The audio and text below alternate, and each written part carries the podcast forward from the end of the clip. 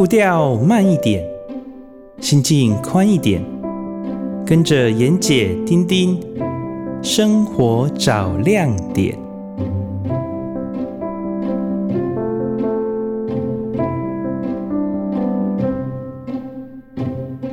各位听众朋友，大家早安！很高兴在礼拜天的早上又可和大家在空中相会。您现在所收听的是 FM 九九点五云端新广播电台最自由的声音。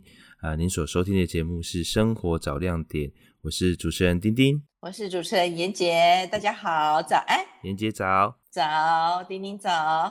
哎、欸，妍姐，那个，嗯，最近快要过元宵节了，对吗？嗯，上元节，熊玩，嘿，灯节是。对，这个古代人就是放假放到这一天了哈。所以这这一天通常就是呃节庆的尾巴会特别的热闹哦，这个灯节啊，然后各式各样的诗会啊，嗯、或者是嗯呃这个才子佳人相会的日子都在这一天哦。那袁姐有什么特别的安排吗？我正要问你呢，你的年菜还继续吃吗？酥肥牛排呢？年菜好像也是要吃到今天吧？没有没有没有没有，年菜是。基本上是过完年的那一天，我就没有再 继续吃年菜了。你也知道我比较关心的吃的嘛，喝的嘛。对，我们我们 我们包括年糕都是在大年初初一的时候就全部都解决完了。哦，所以真的，我觉得有些家庭是年是过得简单的，那我觉得身体好像也比较没有负担，对不对？呃，对啊，就是其实因为平常负担就很大了，不用这过年的时候特别让他再负担多一点。不过你刚刚提到两个字，我觉得，我觉得真的这个字好久没听到呢。好，你刚刚提的那两个字，你记得吗？我不知道你说哪两个字，灯会吗？师姐，师姐。哦，师姐啊，这来解释一下吧，这字我怕很多人听不懂。哎、欸，就是诗会嘛，哈，就是大家。呃，呃，诗会，诗会，对，诗会就是大家这个到了，其实古古代的时候哈，他们就是三个节气特别重视哦，中秋、端午跟这个上元，就是我们讲的元宵了哈。那他们这个才子佳人们呢，都会在呃一些名胜啊，或者是风景很好的地方啊，呃，办一些游憩的活动，因为那个时候。古代的人生活休闲也不多嘛，这那油气这个不免诗兴大发嘛，就会约定俗成的呢，就会开始作诗啊、饮酒啊这样子。那久而久之，就会呃这三个节气就会有一些特别的呃聚集，就是让很多学子啊或者是才女啊，就发表他们的诗集。这样子，那其实写诗不是那么容易哦。写诗它因为很要字字推敲啊，哈，所以是，所以呃，通常大家都会在心里面积攒一些词汇啊，或者是一些佳句。那到了那天的时候，再把它拿出来应景哦。所以很多当年的这些我们以前读过的这些诗句佳词，其实不是这除了那个少数几个什么李白啊那种。天才型的怪物之外，其他是很少人是这样子拍脑袋就想出来的哦。大部分都是都是酝酿很久，然后在这三个节气的诗会里面，大家一起一起分享哦。然后，所以久而久之也会有一个比赛啊，就是就是大家比说这个今年的诗会是哪一个人最厉害。那当然，随着时空的迁移，比方说唐朝呢，他们就会比较在呃。北方关中的那一带，然后慢慢的，包括经济往往南方迁移，然后政治社会也慢慢往南方迁移，所以这个情况普及率就全国都越来越高。那佳作呢，也就越来越往南方。你到宋朝的时候，已经到了河南了嘛？哦，从嗯从陕西这个关陕集团已经慢慢的移到河南。那再过来明清的时候。明清的时候到又到更南方了，因为整个富庶都是在最南方嘛，所以你看那个时候就已经有讲江南四大才子嘛，在在明朝的时候，所以那个时候的这个文教重心以及整个转移到南方。嗯哼哼。那那所以所以这个诗会的盛行与否，其实跟经济是有绝对的关系。所以你看元朝就完全没有。所谓的诗会，因为元朝基本上大家都在饿着肚子哈，所以能够活下来就是不容易了。所以，所以在元朝的时候，你反而就没有什么很很精致的作品出来。而且那个时候也断了科举嘛，哦、嗯嗯，所以有科举啦，但是已经不像是唐宋这么的普及，因为统治阶层的思维不一样嘛。那到了明清又又重新的再恢复起来，所以你看到明清又是有一个文化的高点，所以嗯，经济跟文化是很难分得开的。嗯，其实经济的高点意味着就会带来这个艺术跟文化的高点，对吗？你这样的意思？没错，没错。嗯，真的是好有学问哦。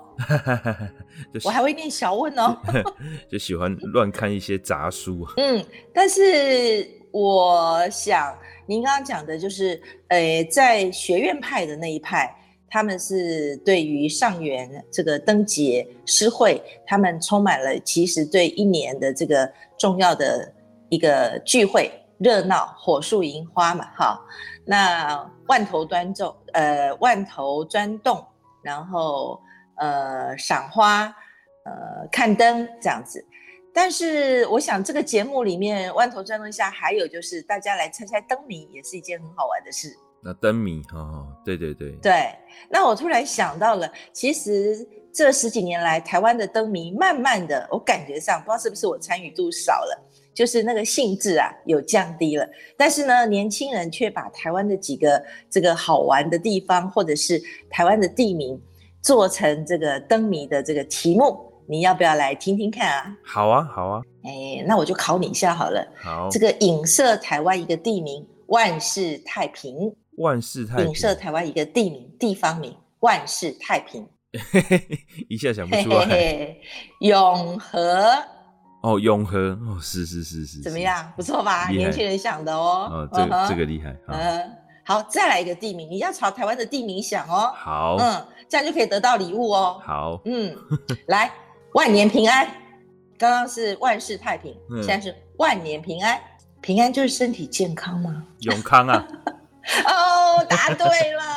你看我，答对了。我这真的很不行。不带一个，不带一个。非常好，非常好。那再来一个，来，风光明媚。这个应该一定会的。在北部的地方。永春。风光明媚。哎。我觉得这个也对哦，虽然他的答案叫景美哦，景美啊、哦，是，嗯嗯，好，来一个跟你比较近的地缘好了，饮水思源。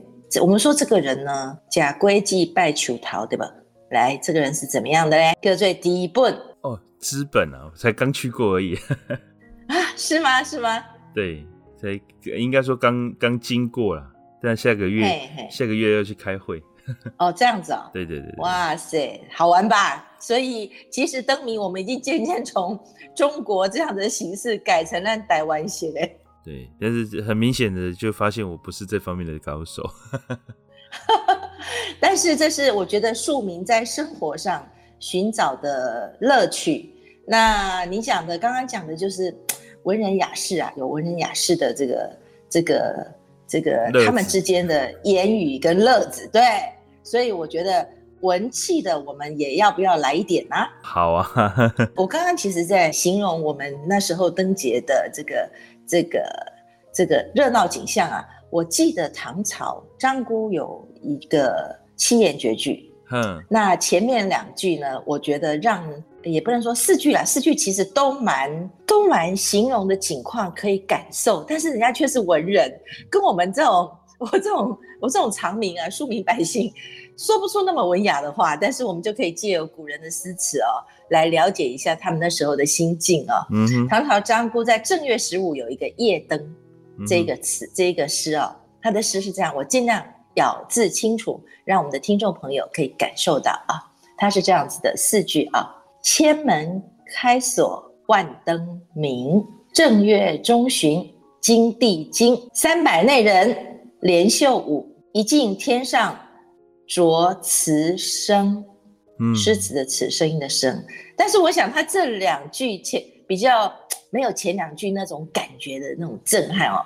一千个门一起开锁哦，那个形容就是千门开锁万灯明，对不对？虽然我们不常听到这样的诗词，这个人我们几乎也没有读过他的东西，但是基本上我觉得形容这个中上元节啊，还是还是蛮蛮生动的。对对是，嗯，那在宋朝呢，有个朱淑珍。嗯，嗯，那它的原页是怎么写呢？其实一开头的这个破题四个字就是咱们后人常用的。来，火树银花触目红，接天鼓吹闹春风。赏灯哪得功夫醉，未必明年此会同。嗯，所以不如珍惜现在相聚的时间，大家短暂即使碰面。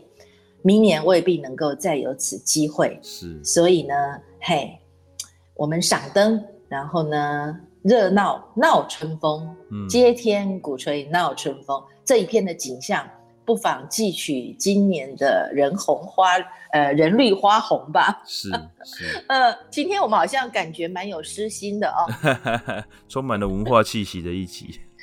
嗯，我们还是回来吃的吧。元宵节要吃什么呢？那当然就是吃元宵喽。汤圆还是元宵？怎么定义？哎、欸，好像是这个皮的做法不一样嘛，对不对？就是、来说说吧。来，我们的丁丁来讲一下。我的理解是，元宵的皮是用滚滚出来的，那汤圆的皮是包的，用糯米糯米用糯米捣成这个像是麻糬一样用包的这样子。那制成的方法好像也略微不同，元元宵可能好像要先用炸的炸一下，是吗？有些地方，哎、欸，对，这是吃法的不同。嗯、但是你刚刚一语中的，把嗯把元宵跟汤圆之间的区别给最重要的点给点了出来。是，所以呃，我新郎柯林吃的是元宵嘛，哈，对。感觉上了哈，啊，不新郎那家是一样嘛哈，汤圆有包馅的，嗯、那的确，呃，早年很多外省的眷村前的一些食品行啊，或者是我们所熟悉的台北南门市场啊，嗯、呃，名店像九如啊，像这个南园啊，他们在这个时间，我记得以前，呃，常常在这几个巷弄间骑着脚踏车，有时候就骑到了南门市场门口，那。呃，他们就好几个年轻人，因为这这个这个要滚元宵哈，真的要有年轻人有臂力才有才能够滚元宵嘛，所以就是把那个一个铁的浅盘，里面可能有豆沙馅呐，有芝麻馅呐哈，然后东西搅好，然后用刀切成一小块一小块方方的，之后呢就用一个狼绳，狼绳上面就是放了就是比较密的哈，元宵粉不会透过去的。然后把那个馅放在上面，粉已经铺在底下了，之后就撒粉，然后滚啊滚啊滚，嗯，滚到一个程度，他们下面有一桶很大的水，就把这个狼绳降下来之后，过个水，马上往上提，然后再开始啷啊啷啊，再加粉，再啷啊啷啊啷，这样一层裹上一层，一层水，一层粉，一层水，一层粉，滚到他们要的大小，然后旁边就是一个透明的塑胶的。的那个放元宵的盒子，一颗一颗放进去，看你要什么馅，然后再盖起来，橡皮筋弄上去，这样子一盒一盒都是现做现卖。就只有当天，嗯嗯嗯，我我有讲过说我们家其实不太过年的嘛，所以什么嗯嗯汤圆啊元宵我是也是没有概念，从小吃汤圆都是客家汤圆，再加上我们一般的这种传统的汤圆，那我也搞不清楚什么是元宵，什么是汤圆这样子。你刚刚讲到了关键，所以咱们在说汤圆的时候，就是我们先把这个呃准备一个围合后嘛，对吧？嗯嗯嗯。还是糯米啊，应该是糯米为而后，先泡水，然后为而后。那最好吃的方法当然是用石磨来磨啦。嗯，嘿，这个是古时候的手法，但是现代也无妨。然后把它做成皮之后，才用我们要的馅包进皮里面，一丸一丸子。那这个吃法，呃，应该也差不多。我只是比较少知道说这样怎么去炸，但是元宵我吃过炸的。在台北有一个餐厅叫荣荣园，嗯，他们大家的炸元宵是呃吃完之后我必等的甜点，哦，所以我对这道这个炸元宵非常非常的着迷。对，但是汤圆可能就是比较吃酒酿啦。对对对对，酒酿或是汤的嘛，嗯，咸的汤。嘿，阿伯就是咸汤圆这样子，所以我感觉上在分野上，汤圆好像比较比较台式一点，但是也好像不是，因为加上了酒酿，真的在冬天里面算很补。因为在中国，其实这个时候温度还是蛮低的。对，对吗？对，你比较有经验。对，呃，现在、嗯、现在还是非常冷的世界。对，嘿，所以来一碗热腾腾的。酒酿其实很补的，然后加点桂花蜜，嗯、对吗？哦，对，呃，桂花蜜这个有有有些人不一定加桂花蜜啊，有些人是加这个蜂蜜或者是糖浆嘛。桂花蜜是、嗯、桂花蜜是比较香啊，那个香气，但是有些人会觉得酒酿再加上桂花，那个香气又太复杂。是哈，啊，你会不会做桂花蜜来，丁丁？我当我当然不会啊。来，我们来简短一下，来，这今天今天节目的上半上半节，我们来教这个我们的听众怎么做桂花蜜，好吗？好啊。好，基本上呢，桂花，我想在现在我知道北部的客家山庄是种蛮多的啦，哈，就是。中部也有，尤其三义的地方，我同学住的整个围里全部都是桂花，所以桂花几乎可以说是很多是野生的，比较不担心药的问题，嗯、好肥料太呃不正确的问题。所以第一个，我觉得如果很确定这个桂花是自己家里的，还是你摘取的环境是很 OK 的，那几乎我们就算是没有药的纯野生，所以很容易制作的。嗯哼，这是第一点。嗯哼。第二点是，呃，桂花是属于常绿灌木，所以呢，它一年大概应该可以开的开个六次到八次的花朵，嗯，嗯，所以几乎不是在台湾的桂花不是只有八月才飘香。蛮常飘香的，如果你经过，因为可能你闻的时候没有注意时节，所以其实它蛮常开花的，所以摘取的时间其实也蛮长的。那今天听众朋友听完之后，如果有心要简单的这样的制作桂花酿，就可以留意桂花有没有开。好，第三个，桂花开了呢，摘取最好的时间是哪时候呢？桂花第一天开的时候是奶色。就是是呃淡呃有一点就是乳白吗？金黄色，乳白是比较老了。哦哦哦。所以我们不希望摘取乳白的，乳白是它谢了之前，它开始要落了落花之前的的过度盛开。嗯、那刚开始它是呃雅雅的奶粉色，所以那时候摘取大概第一二天摘取是最好的状况。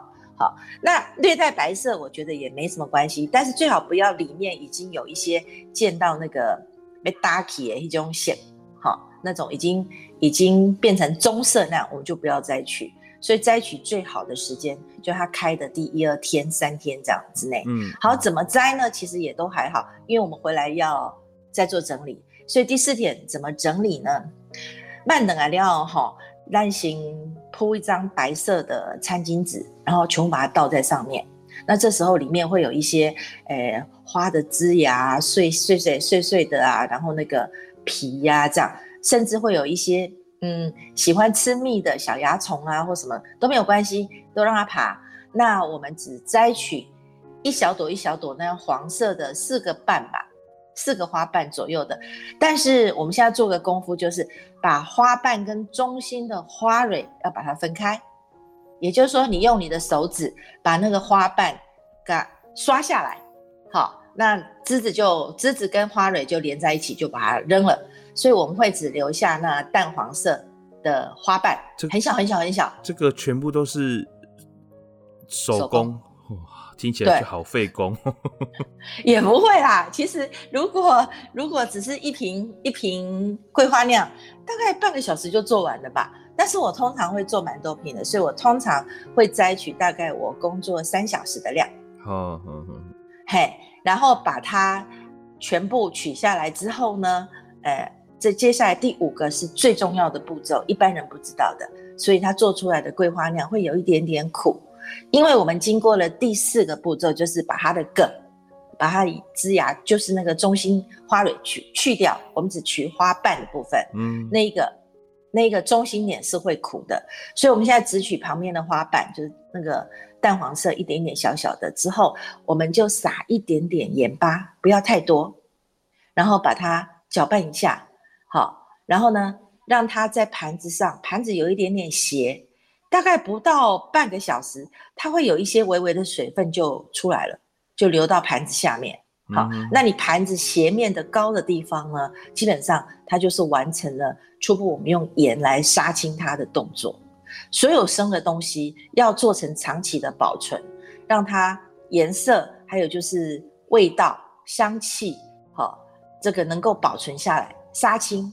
是一个必要的动作，就跟茶是一样的。嗯，好，杀青完之后，你就可以随意的运用了，包括放在蜂蜜里面，或者是你要酿桂花醋，醋也是可以的。嗯嗯，好，或者你要加入你做的这个这个梅子里面。嗯，梅子。好，你的桂花梅嘛。嗯，好，就是说你做的那个酿那个酿梅子，你把它加进去，你的梅子就会，你的青梅就会带有桂花香。嗯嗯嗯，嗯，所以非常好运用。你要烤饼干，当然也没什么问题。所以我觉得，呃，其实我们今天讲的是一个桂花的处理的方式。至于放在蜂蜜里面，那只是一个选项而已。嗯，那那它有没有什么就是比例的问题，或是量的问题？就是呃，放太多，放太少会比较不好，或者是都其实看个人的选择。哎，你问到关键了。呃，我认为其实最好的比例大概是十比一，跟蜂蜜。嗯嗯，是重量重量十比一还是体积十比一啊？这个差很多。我觉得只要眼睛看一下体积的十比一就可以了。体积好，而且会非常浓香。如果你真的今天摘取量不多，你十五比一或二十比一，我觉得都还 OK。你的蜂蜜大概泡个浸个三天吧，就把它放在蜂蜜，然后把它搅动一下。搅动一下，把它盖起来之后呢，它会先沉下去。沉下去之后，它熟了，因为它在蜂蜜也会熟成嘛，会有发酵。你也不能不能盖太紧，或者是不能蜂蜜装太紧，它会发酵，它会溢出来。所以慢慢慢慢，它就熟成，它就浮上来了，浮在最表面。那所谓的十分之一，我是用这样目测的，差不多十分之一浮上来的时候，你就可以感觉到它的它的比例。但是在做之前，我觉得分量还 OK 啦，大概目测一下。就好了，然后它的香气会随着它的熟成，然后它的颜色就被蜂蜜所熏染，熏染之后，整个两个就结合为一，这样大概可以放很久。蜂蜜放多久，它就能放多久吧。所以成年的桂花酿味道也是更棒的。嗯嗯嗯嗯，你要不要动手试试啊？不要，太麻烦。为什么？我吃你的就好了。因为你觉得那一小朵一小朵要把它分开是最困难的。我光想我就晕了，好不好？但是是很好用，所以如果听众朋友有兴趣，不妨在今年你闻到桂花飘香的时节，你就看看这个桂花是长在哪里呀、啊，然后是谁的。如果是可以摘取的话，就可以试试看。所以这个也是传统的客家的美食吗？还是只是因为刚好客家庄比较多种桂花？其实这个源头，我们哪一天可以来探讨一下，我只知道说桂花的产地其实台湾都还蛮适合的，但是还是以中部以北比较多。那尤其是客家山区，呃，不管是政府，不管是民间，我觉得大概这五十年来都遍植桂花吧，所以桂花就到处都是，当做围篱的，然后当做美观的，当做香气的都有。嗯，那如果说老桂花树，我觉得基本上是一些大的房子，他们前面几乎都有桂花。那经过几十年来，就变成老桂花树。那个一开啊，整个满整个树都是花，然后很香。那这是我知道的。但是我也知道像，呃台山县，然后苗栗县政府，他们其实在公共工程也种了很多桂花。那第三个就是，我也看过很多呃业者，他们是种桂花来卖的。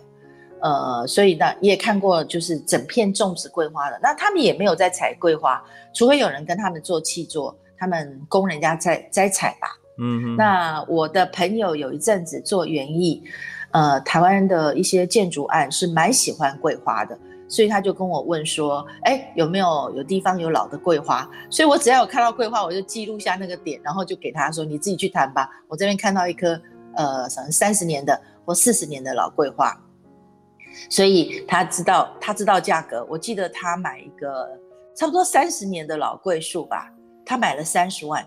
种在他一个案子的中庭里面，嗯嗯、来吸引他的客户，说这个常常就可以闻到桂花香，那时候就蛮夯的这样，所以我大概知道价格。哦，就是呃，桂花本身的呃产品应用跟商业价值可能没有这么大规模的运用了哈，但是桂花树是值钱的。嗯，对，尤其是老桂花树，桂花蛮容易长的，但是老桂花树在你想想看，在当年能砍的就砍。所以基本上，我大概想十几年的桂花应该蛮常见的，但是要到三十年、四十年、五十年，还是要特别找一些老宅子啦、老院子啦，还有这些才有。嗯，那其实我觉得，诶，怎么讲？如果大家有空，我很喜欢一片桂花林，也常常以前在台北的时候常常去，就是中正纪念堂，在它的一角有一大片。桂花林，那中正纪念堂到现在应该也差不多有三十年了，嗯，所以你可以走在桂花林间，然后呢，甚至带一块野餐布，带个三明治，去坐在桂花林间去野餐。当桂花盛开的时候，呃，几乎不会有人到这儿，很少的人，嗯，可能有人闻到香味才走进来，所以它不容易被干扰。是，但是你一个人在那里，可以把整个人浸在桂花香里。那种感觉也非常有诗意跟诗心的，对，非常适合野餐的感觉哈。嘿，hey, 那我不知道你们南部多不多，但是呃，中部跟北部，尤其是中正纪念堂是最容易寻觅到的地方。第一个交通，第二个园区散步走一走，哎，蛮心旷神怡的。嗯嗯，好，那我们先休息一下，那待会我们再继续聊。Paint your palette blue and gray. Look out on a summer's day with eyes that know the darkness in my soul. Shadows on the hills. Sketch the trees and the daffodils. Catch the breeze and the winter chills in colors on the snowy linen land. Now I understand what you tried to say to me, and how you suffered for your sanity, and how you tried to set them free. They would not listen, did not know how. Perhaps they'll listen now. Starry, starry night. Flaming flowers that brightly blaze. Swirling clouds in violet haze. Reflect in Vincent's eyes of china blue. Colors changing hue. Morning fields of amber grain. Weathered faces lined in pain are soothed beneath the artist's loving hand. Now I understand what you tried to say to me, and how you suffered for your sanity, and how you tried to set them free. They would not listen, they did not know how. Perhaps they'll listen now, for they could not love you. But still, your love was true. And when no hope was left inside on that starry, starry night, you took your life as lovers often do. But I could have told you, Vincent, this world was never meant for one as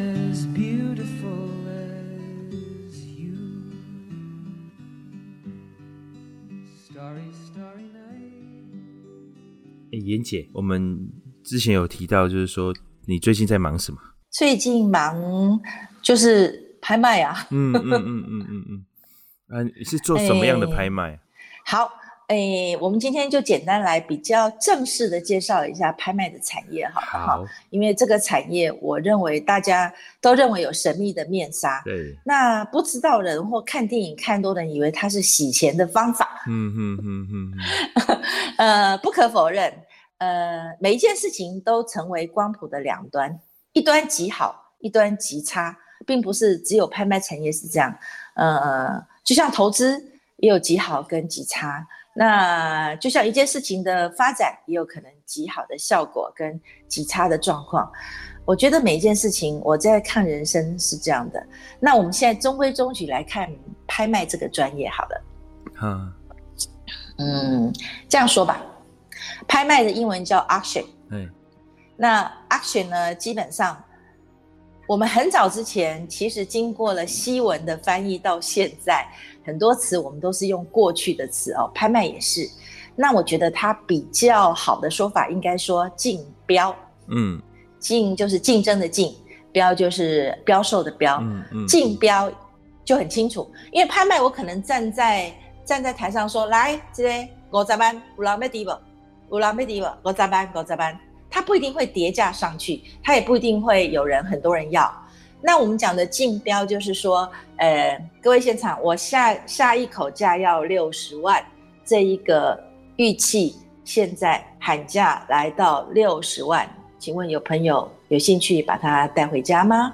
哦，我看到了，谢谢您，二十一号，二十一号，好，现在这一个玉器我们来到了六十万，这个明朝永乐期间，好，所雕刻的这个玉器。我们现在来到六十万，请问各位有没有兴趣再加价五万？六十五万，我们把它带回去，成为您的收藏品。各位，我看到了三十八号，感谢您前面穿绿色的衬衫的先生，我看到您了，六十五万，谢谢您。好，接下来我们下一口价哦，我看到了，谢谢谢谢谢谢，下一口价是七十万，已经有人举牌了，那边有两位举牌，我先看到的是前面。前面那位穿套装的小姐，您这边是七十万，那您这边因为同时间举牌，您慢了一点，我现在价格来到了七十五万，你愿意接受吗？可以接受吗？七十五万可以，好，现在这一件这一件拍品，我们来到了七十五万，各位还有没有兴趣要再加一口价，来到七十五万，来到七十五万，如果没有，我就要准备落锤喽，各位现场，各位来宾。我们这位这个五十万起拍的玉器，我们来到了现在七十五万。刚刚各位举牌的贵宾们有没有要再加价的？好，我们电话那一端有没有电话进来？电话那一端，网络那一端有网络进来要喊价要加价的吗？没有。好，第一次七十五万，第二次七十五万，第三次七十五万。好，落锤。谢谢你，恭喜你！前面这位穿米色衬衫的先生，七十五万，这一件藏品是您的了，恭喜恭喜！谢谢谢谢。我们来到下一个拍品，下一个拍品是一个沉香的雕件啊，这样子。那丁丁有感受到拍卖场的气氛吗？呃，有，但我我我我有几个好奇点，我知道呃有这个喊价有一口价一口价喊，然后也有。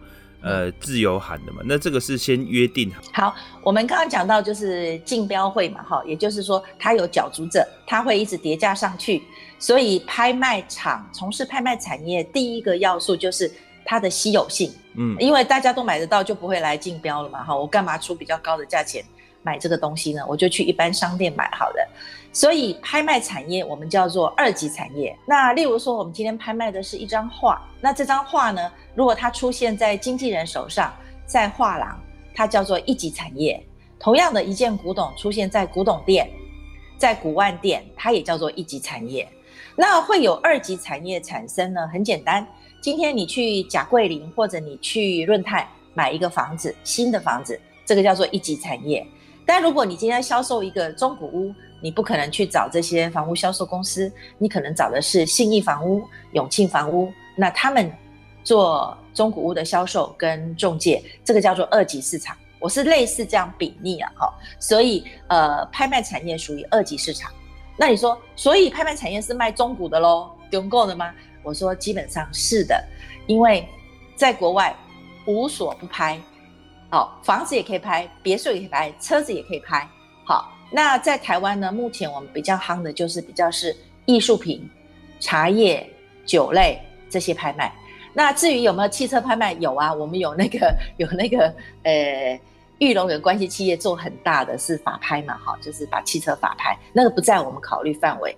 当然，有一些有钱人因为欠税的问题被征收了一些东西，收起呃什么好东西，它也是算法院拍卖，那个也不在于我们的今天讨论的范围。嗯，所以呢，拍卖产业它有一个行之已经超越百年的制度，这个制度大部分来自苏富比跟佳士得。嗯。那他们都超过是百年的拍卖行，我们叫拍行哈，所以他们已经建建立一套规则。刚刚你讲的价差的部分，其实是叫做我们叫做拍卖阶梯，嗯哼，它是一个 ladder，它是一个阶梯上去。所以呢，大概常去拍场，大家就知道，我如果在五十万以内，我的阶梯是长什么样？我可能是五万一个阶梯加加上去，然后到超过五十万，我可能就是二五八。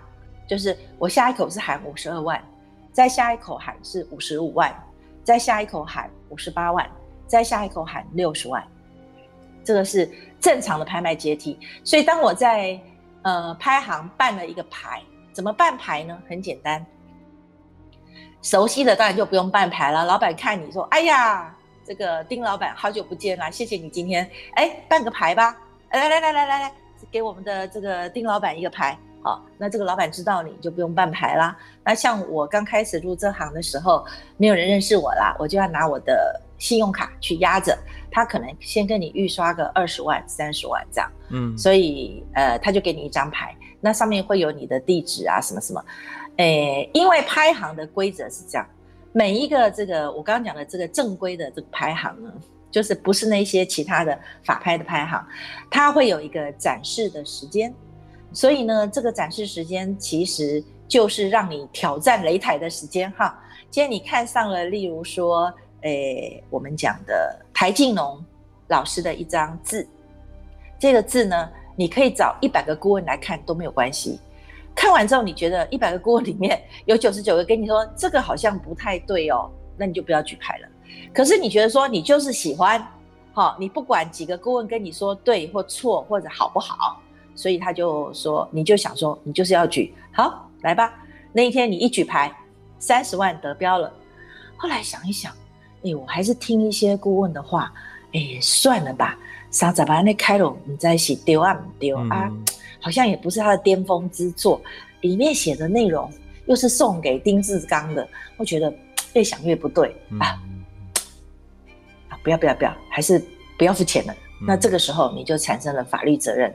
因为我们在你押上这个卡的时候，或你在举牌那一刹那，我们是全程录影的嘛，所以基本上，呃，举牌无悔这件事情是拍场上的定规，嗯嗯，严格的规范，不能被逾越的。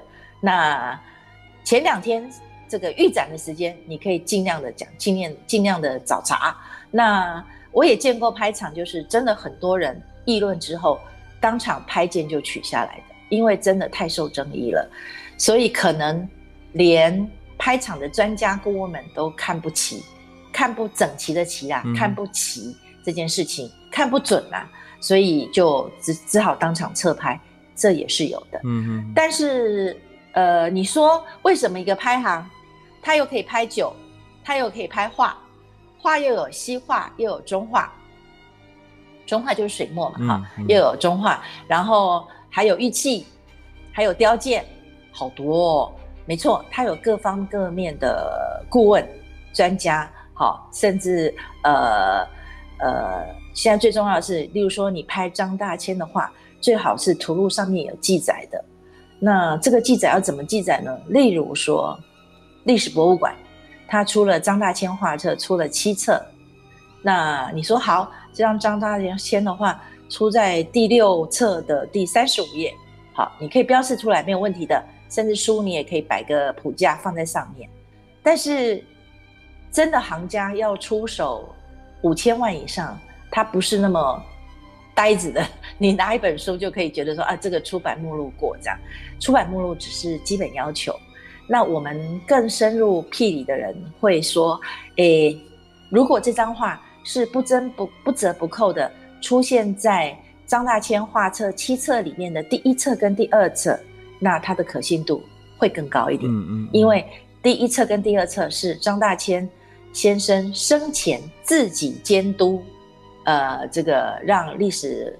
历史博物馆所出版的，嗯，所以这些画都是他看过认可的，嗯，可是他就在编辑第二册之后，他就去世了，所以后人汇总汇集编辑的画，其实呃，因为这么高的价钱，我们真的要在这里小心的讲哦，就是说，嗯，张大千先生的画，以我在入行的经验，你看一万张都不见得一万张是对的啊。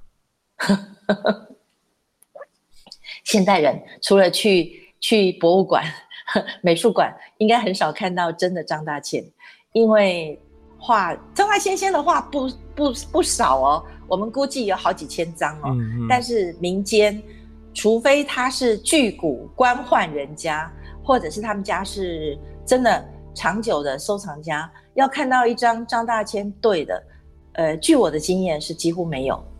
所以，如果今天有人跟我们讲说有一张张大千的真迹想要送拍，叫我们去看，嗯，基本上也不是我势力了哈，就是说可能会先问一下他们家是做啥的。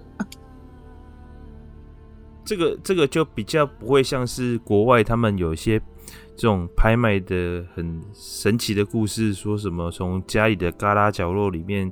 找到一个什么父祖辈留下来的桶子，里面打开，哇，是毕卡索，是什么？呃呃，林布兰特的真迹这样子。哎呦，林布兰特，嗯，林布兰特是荷兰的一个很很棒的画家哈，光影画家。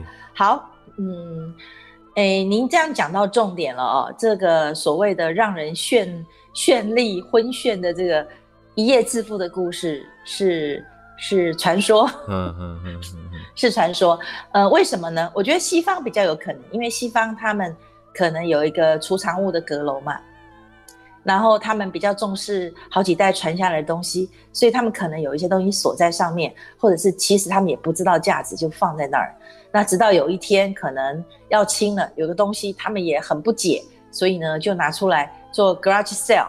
那可能有一个很厉害的中古商或者古董商觉得还不错，但是呢，中国青铜器他也不是很了解，呃，就便便宜三百块美金啊，还卖不出去，讲到两百块美金，好买了回去放在那边。突然有一天呢，有一个这个对文物有研究的人或者拍行人，觉得这个这个骨气似乎在跟他说话，透过时光的隧道，然后泛泛发着那时候的文化气息，哇，好有古味哦！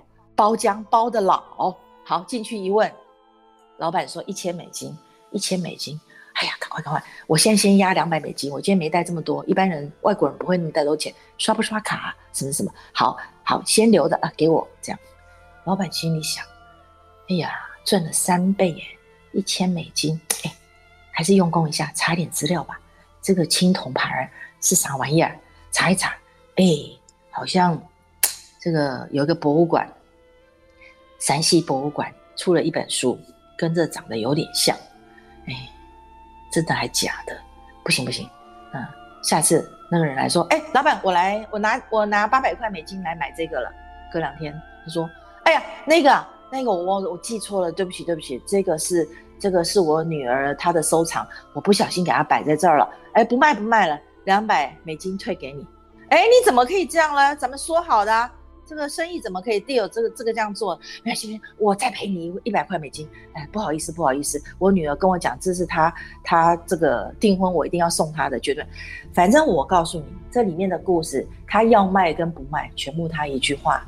那她可能当初看走眼了，那如果最后她了解了，那就是她握有这个。那如果她始终不了解，这个宝物就落到别人手上，那你觉得这个故事有人可以像我讲这么详细吗？没有嘛，所以新闻上就是一半真一半假。嗯，嗯，这是一个状况。第一个状况是我们刚刚讲到张大千的画，哈，他随便画两笔都是超过一百万的啦，哈。那我是指现在，嗯，当年当然连他写的菜谱都没有想到有一天会拍卖到三百万。嗯嗯嗯、他招待人家在家里吃饭的，呃，食谱、菜单，他的比较认真一点，认真一点就是今天我跟丁丁交情不错，我起码不是因为你来，我画个两笔啊，长两朵花给你，我就画一个简单的山水呀、啊，上面有人呐、啊，那。呃，现在我们会数人嘛，一个人一百万嘛，三个人三百万嘛，这是这是最基本的元素嘛，哈、嗯。然后有水啊，再加个水多少钱啊？这样好，然后整个画感觉如何？好，这好，我们就讲这样简简单单，现在可能七八百万。我现在讲都是都是现在对的行情哦，嗯好，不大的七八百万。好，那今天郭小庄来了。因为张大千先生最喜欢郭小庄了，雅音小小集嘛，喜欢听他唱的戏。郭小庄来了，就会开始牵着他的手说：“哎，先画一张画给你啊，要不要？”好，然后他就开始真正的磨起墨来，哈，把他的这个工具都拿出来，正正经经的画一张啊。但是也不能花太多时间呐，因为要跟郭小庄聊天啊，吃饭喝茶呀。好，那这样的话呢，可能我们现在比较有内容的，比较。正式的，呃，开数比较大的，可能就两三千万嘛。那你说为什么林百里人家叫他张大千专家呢？因为他收很多张大千的画，嗯、那他有钱嘛，他有眼光，所以呢，他收的画当然基本上是假不了的。那他拍下了一个爱痕湖，张大千画一个瑞士的湖，这个湖我记得当时他是拍出。天价应该是两亿七千万，嗯嗯，如果没记错的话，那那时候是轰动全球的。但是你说他砸了这么多钱，他到底有赚没赚？我跟你讲，这这张画如果再度出笼的话，我相信身价一定起码三亿多，最起码就是时局再坏再坏都有三亿多，至少涨一成就对了。如果要，呃，如果要这，我觉得一层是不不。不够的，因为他已经买了快十年了，嗯，所以基本上我认为过五亿是没有问题的。嗯，所以我们讲，呃，五亿减两亿七是两亿三，快一倍。对，五年翻一倍，有什么东西这么好的？嗯，没有。但是你说好，所以我现在，哎，妍姐，下次他们的拍卖场，我要摩肩的擦掌，半张牌去挤。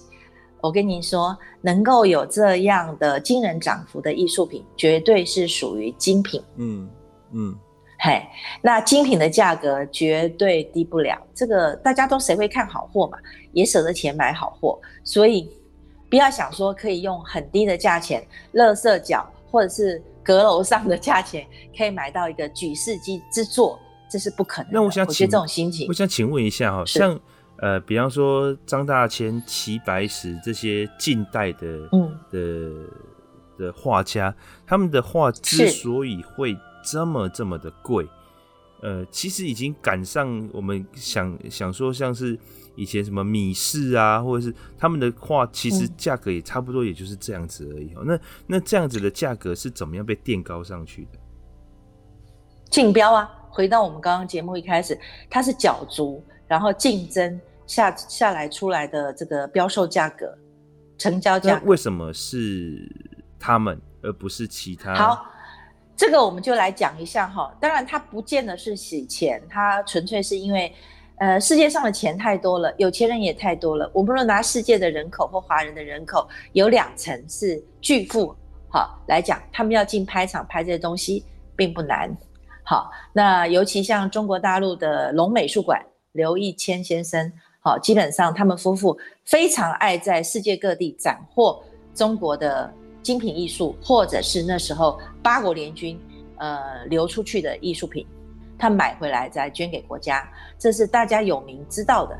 那回过头来，就是因为物以稀为贵，大家觉得在近代呢，家里有张张大千的画，它基本上显示他的富贵气，显示他的财力，显示他的文化气息，所以把画把收藏当做一个喜好，或当做一个炫耀。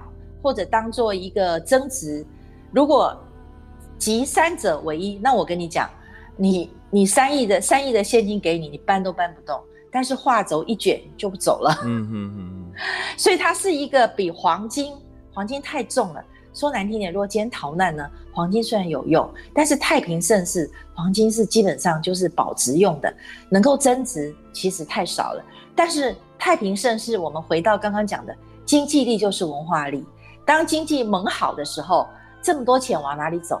当然，一张纸五千万，一张纸三亿，就有人做这个事啦。因为这话不可能被重现，不可能被复制，所以物以稀为贵，还是道理在这里。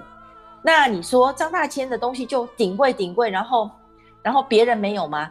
当然，有这个价格就是别人没有，那我独有。有钱人站上了高峰，他要的是什么？就是独有、独占。啊，不是我的，我的意思是，呃，您您刚刚讲的这个是呃，为什么这个拍卖或者是这个艺术品会有这么、哦、这么有价值？但是，比方说张大千、齐白石同样的那个。这个时候时代还有还有一个吴昌硕嘛，吴昌硕他其实他的艺术水平也很高啊，可是吴昌硕的的作品就没有这么的贵。说实在的，就是 我懂你的意思了。我刚那我刚其实这个跟我刚刚讲的是一线之隔，也就是说，当这些人他想要收张大千，今天我们都在同一个招待所吃饭的，哎，老张有张大千，那老许不可以没有张大千吗？所以呢，我也来去拍场，标个张大千，告诉你，咱也有张大千，家里挂的也是齐白石。所以我觉得，在富比富的心态下，基本上这样成为变成市场上逐渐被角逐的目光。然后再来呢，老张当初拍一张两千万，我老许拍就要两千五，真的是。但是还好，我拍了两千五，哎，老王去可买了一张三千三百万的。所以你就发觉说，今天我买这个东西，别人买的更贵，你就更有信心啦。下次更好的作品出来，有人跟你嚼耳根子说，哎，这张不错，那你五千万就买啦。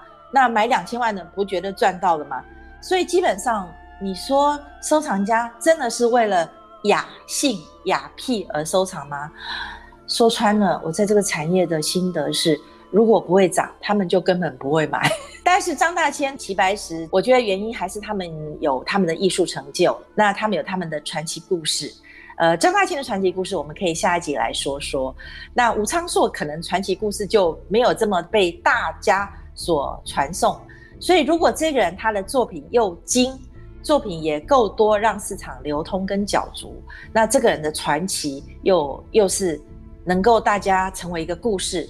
能够相传的，口耳相传的，我觉得他就有基本上有了这几个条件。那比方说，但是因为太夯了，所以赝品太多，这一点我必须强调。哦，那比方说像我，我假设是我们是呃，假设清清万雅集好了，我们用这样清嗯清万雅集，他们一群人今天突然间想到，就说，哎、欸，其实吴昌说的也不错嘛，那大家开始讨论起来，这个热度炒高了。那下次拍的时候，吴昌说，哎、欸。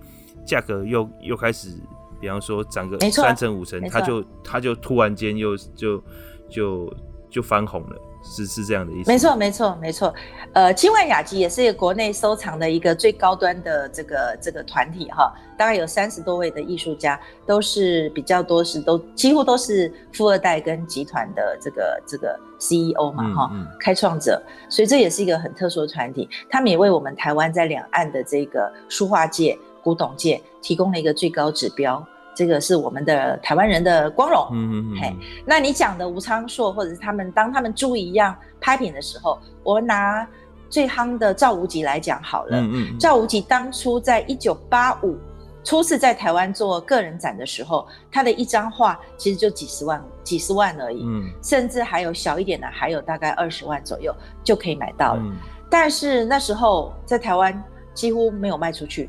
大概卖一两张而已，都是友情捧场。嗯，可是，一九八三年到现在二零二零二一年的时候，他现在一张那时候比较漂亮的画，如果说那张画是一百万，对他来讲已经是，哎，大家觉得说，哎，捧场一百万很高价钱了。那张画应该现在起码有一亿五。嗯嗯，如果当初的一百万，现在应该是一亿五。嗯嗯，所以，呃，还买不到，因为精彩的话，有钱人不需要脱手。所以是买不到的，嗯、哼哼，因此只要拍场出现了赵无极的话，呃，应该算是没有流拍的记录，再高的价位都要把它竞标。嗯嗯嗯。竞标下来，这个是我所知道的。所以大家觉得这个市场好像高在云端啊，呃，这是个神秘的行业。那一亿五就这样一锤就下去，然后就一张画画布，一张画纸就带回家了。的确，这是一个很很很特殊的行业，大家一般能够进入的人门槛比较高，也人也比较少。所以呢，我们今天就用节目的方式让大家了解一下这个产业是怎么一回事。但是这个产业在过去因为国内税金的问题，本来是台湾值华人界拍卖牛耳的地位，在这二十年就移到了香港，所以我们几乎要拍好东西都得到香港去。那香港因为是免税。所以这几年，国内的拍卖业者跟画廊业者也都努力在就文化事业、文化资产的部分争取，就是降低税率跟免税的状况。经过了陈学圣立委的努力，呃，很多的公听会跟画廊协会的努力，我们也达到了降税的目标。但是最后公听会尚未举行，所以这个法令还没有被公公告实施。嗯嗯。那这件事情也是我们一直所期待的。